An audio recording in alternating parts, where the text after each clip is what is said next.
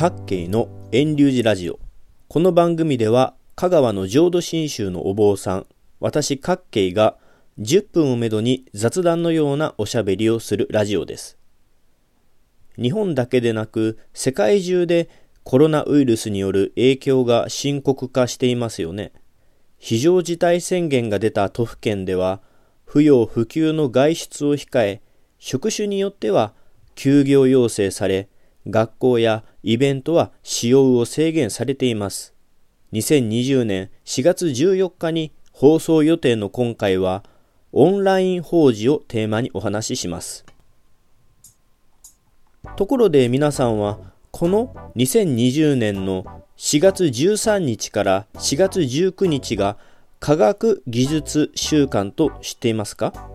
？4月18日が発明の日ということで、この1週間は全国各地の科学館や博物館、大学といった教育機関などでいろんな科学技術に関するイベントが開かれます。本来であれば。でもどうでしょうか？今年は未知のウイルス、新型コロナウイルスで多くの人が戦々恐々の生活をしているのではないでしょうか？私もかかったらどうしよう、生活どうしようといろんな不安があるでしょう。科学技術は確かに直接目に見える形で私たちを便利にしてくれるものです。一方で、ひとたび経験したことのない未知の出来事に遭遇すると途端に対応できなくなります。科学は人間中心の視点で発展していますが、ひとたび地球、自然の方から経験してこなかったものを与えられると、人間自身が対応することができなくなります。とりあえず私たちが今できることは不要不急の外出を避け人との交わりをしないでくれ死に際や葬儀でも顔を合わせられないというこれまでの人類の歴史の中でも寂しく悲しい境遇です。さて、科学と一見相反するように思われがちなものに宗教があります。21世紀は自動運転、AI 人工知能、iPS 万能細胞、3次元プリンターといったように科学の言葉は私たちの耳に目によく入り、ドキドキワクワクを与えてくれます。一方で宗教といえば、葬儀や法事に参加するぐらいとドキドキワクワクを与えてくれません。これは宗教と科学では目指すところが違うから当然のことです。しかし、目先のドキドキワクワクを期待している現代では多くの人が宗教を後回し後回しにしています。コロナウイルスが今流行しています。不要不急の外出を避けてくださいと呼びかけられています。ご門徒から法事は不要不急の外出に含まれますかと尋ねられます。不要不急の反対は必要可急です。法事が本当に必要であり、下級の用事であるかは、その人ごとに違うと思います。相談を受けたお坊さんは、その人一人に合った返答をしますので、ここで、法事は不要不急だからとか、法事は必要可急だからとかはお答えできません。ただし、今の状況を鑑みて言えば、法事をずらせるのであれば、コロナウイルスが収まってから後日延期してしましょう。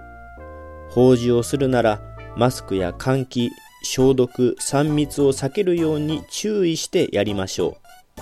う。近くに住む親族の人のみ参加してもらい、県外、遠方の人は法事の案内だけにしておきましょうといったアドバイスはできます。とあるお坊さんがこんな時期だから法事はやめにしましょうと言われたので私も法事を中止にしますと最近ご門徒から言われました。しかし基本的にお坊さんはお坊さんの方から法事をやめにしましょうとは言いません。というのもお坊さんは仏教儀式を依頼されて執り行いに行きます。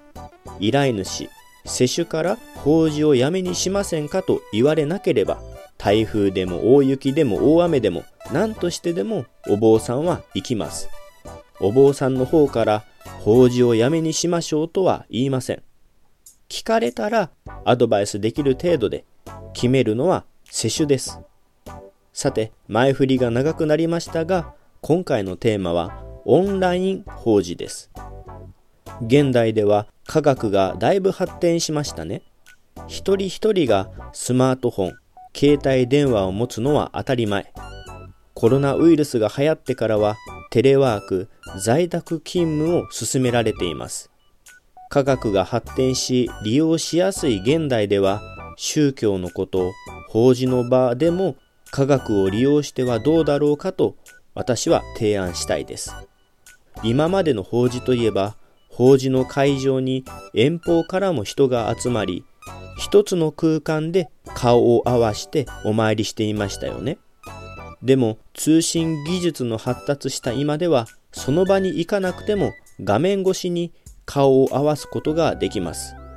実際私も5年以上前に経験しました。ある御門徒さんの家でする法事でしたが、世主の娘さんがドイツから戻ってくることができなかったんですね。そこでパソコンを仏間の机の上に置き、パソコン画面越しのリアルタイムで2時間法事に参加しました。5年以上前でしたが、技術のある人はすでに遠くからのお参り、リモート参拝ができています。テクノ法要といったイルミネーション、照明器具、音響設備を使った派手な仏教イベントが流行ったこともありますが、通信技術が発達したこれからは、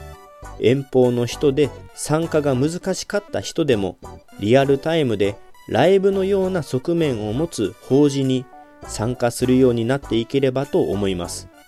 それが今回のテーマ、オンライン法事です。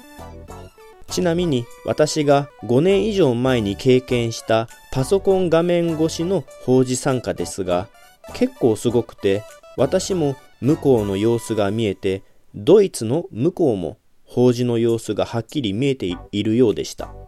会話も双方向にできてすごいなぁと感じました。またもう一つすごいなぁと感心したのがドイツは日本と8時間ほど時差があるので法事をしている時はドイツは深夜3時頃でした。でも2時間の法事を最後まで参加してくださったのはその人が法事を必要可及なことだと感じてとのことだと私は思います。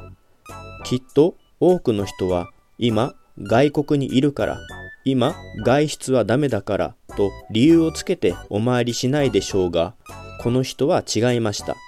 どんなに遠く離れていても参加しました。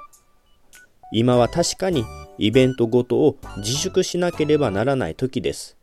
法事でも延期や縮小が行われています。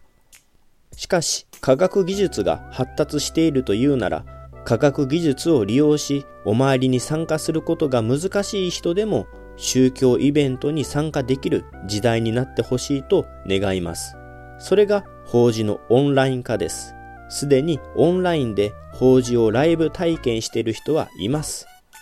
各県のラジオはここで終了します。来週もまた聞いてくださいな。ポッドキャストでも配信していますので、iTunes ストアなどでレビュー、評価、登録してくれたら嬉しいです。遠隆寺各系ブログも続けているので、興味のある方はぜひご覧ください。